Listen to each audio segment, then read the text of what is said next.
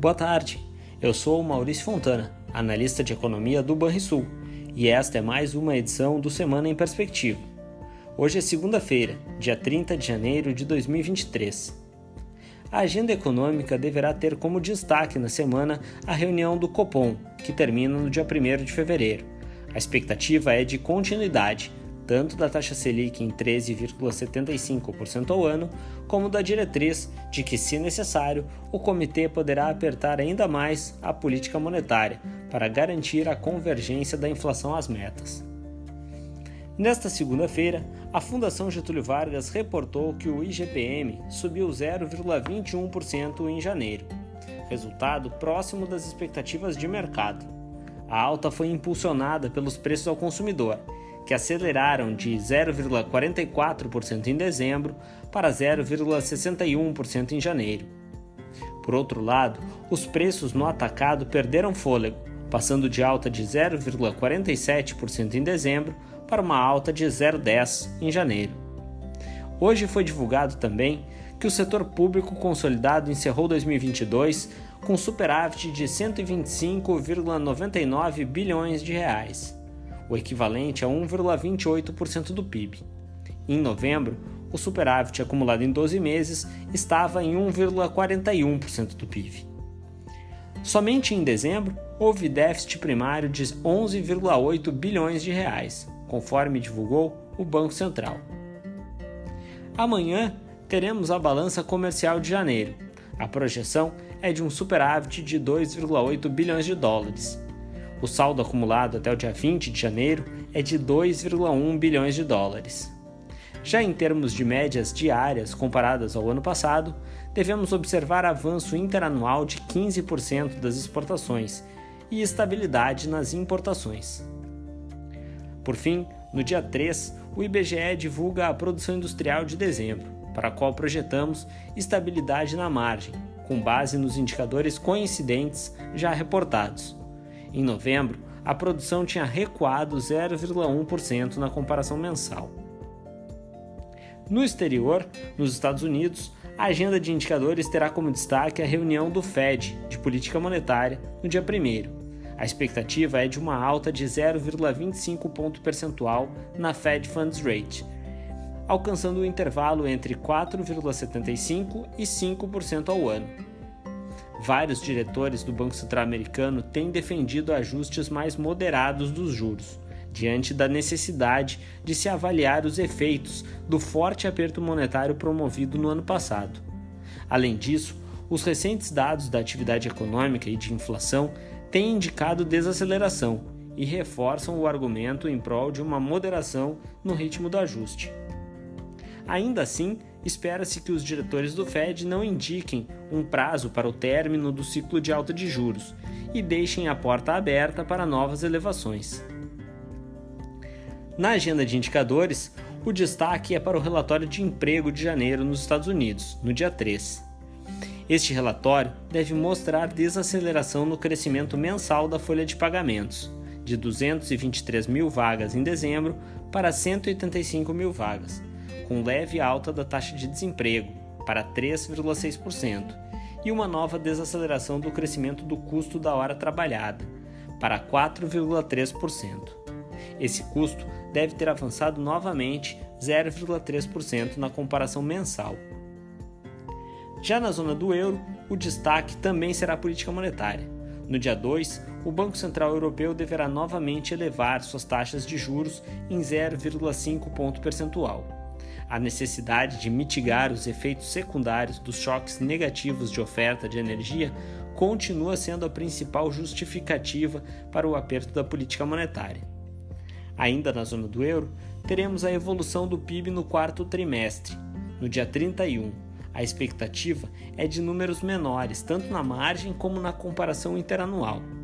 Essa última deve ter registrado crescimento de 1,7% ao ano, a mais baixa mais baixa do que os 2,3% registrados no trimestre anterior. Já no dia 1 será divulgado o dado de inflação de janeiro, e o consenso é de uma nova desaceleração, de 9,2% ao ano em dezembro para 9% ao ano agora. O núcleo do índice de preço ao consumidor deve ter avançado 5,1% ao ano, após registrar 5,2% no mês anterior.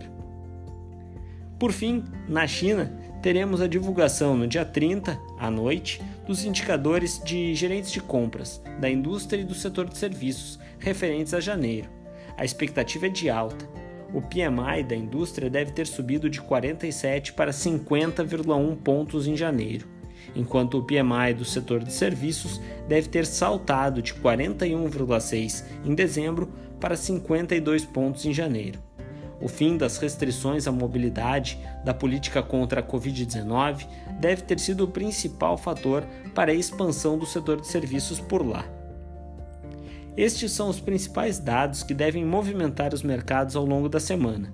Agora, vamos aos destaques do mercado financeiro, com o analista da Banrisul Corretora, Guilherme Volcato. Até mais!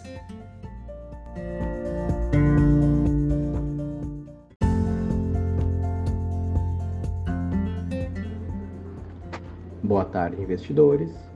Os ativos brasileiros oscilaram na última semana, mas continuam praticamente no mesmo patamar.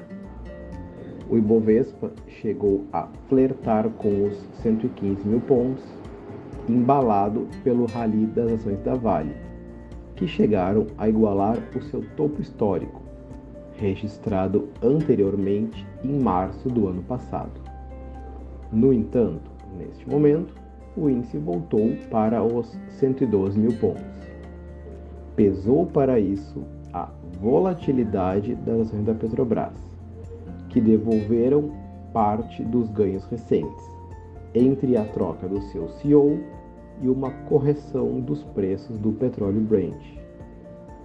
Mas o fator preponderante foi a aversão ao risco do mercado ao setor bancário, que parece muito preocupado com o aumento de provisões em função da recuperação judicial das lojas americanas.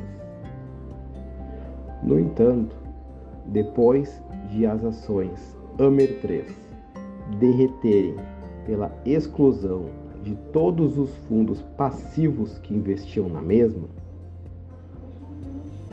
estas iniciaram um movimento de recuperação que, embora represente apenas uma fração do valor perdido desde a revolução da inconsistência contábil, do ponto de vista do investidor que teve a coragem de ir às compras quando estava cotada abaixo de um real, já viu seu capital dobrar em poucos pregões.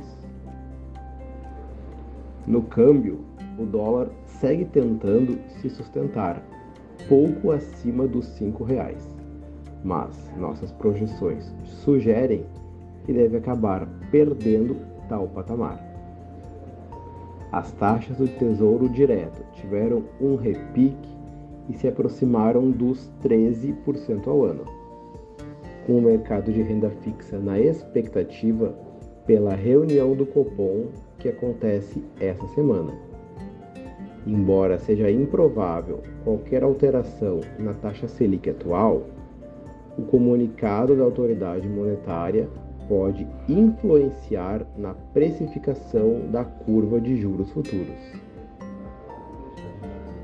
Os mercados externos seguem com um comportamento benigno para ativos de risco, o que pode continuar a impulsionar os preços das bolsas lá fora e atrair capital especulativo para o Brasil, que aparentemente segue mais barato do que a média dos países. Apesar da deterioração contínua das projeções econômicas do Boletim Focus, acreditamos que neste momento as sinalizações de encaminhamento dos estudos para uma reforma tributária e nova âncora fiscal para as contas públicas podem ter mais peso na determinação dos preços dos ativos brasileiros, que assim podem finalmente voltar aos níveis vistos nos melhores momentos do segundo semestre do ano passado, antes do surgimento da PEC da transição. Você ouviu o Semana em Perspectiva com as principais informações financeiras para os próximos sete dias. Até mais!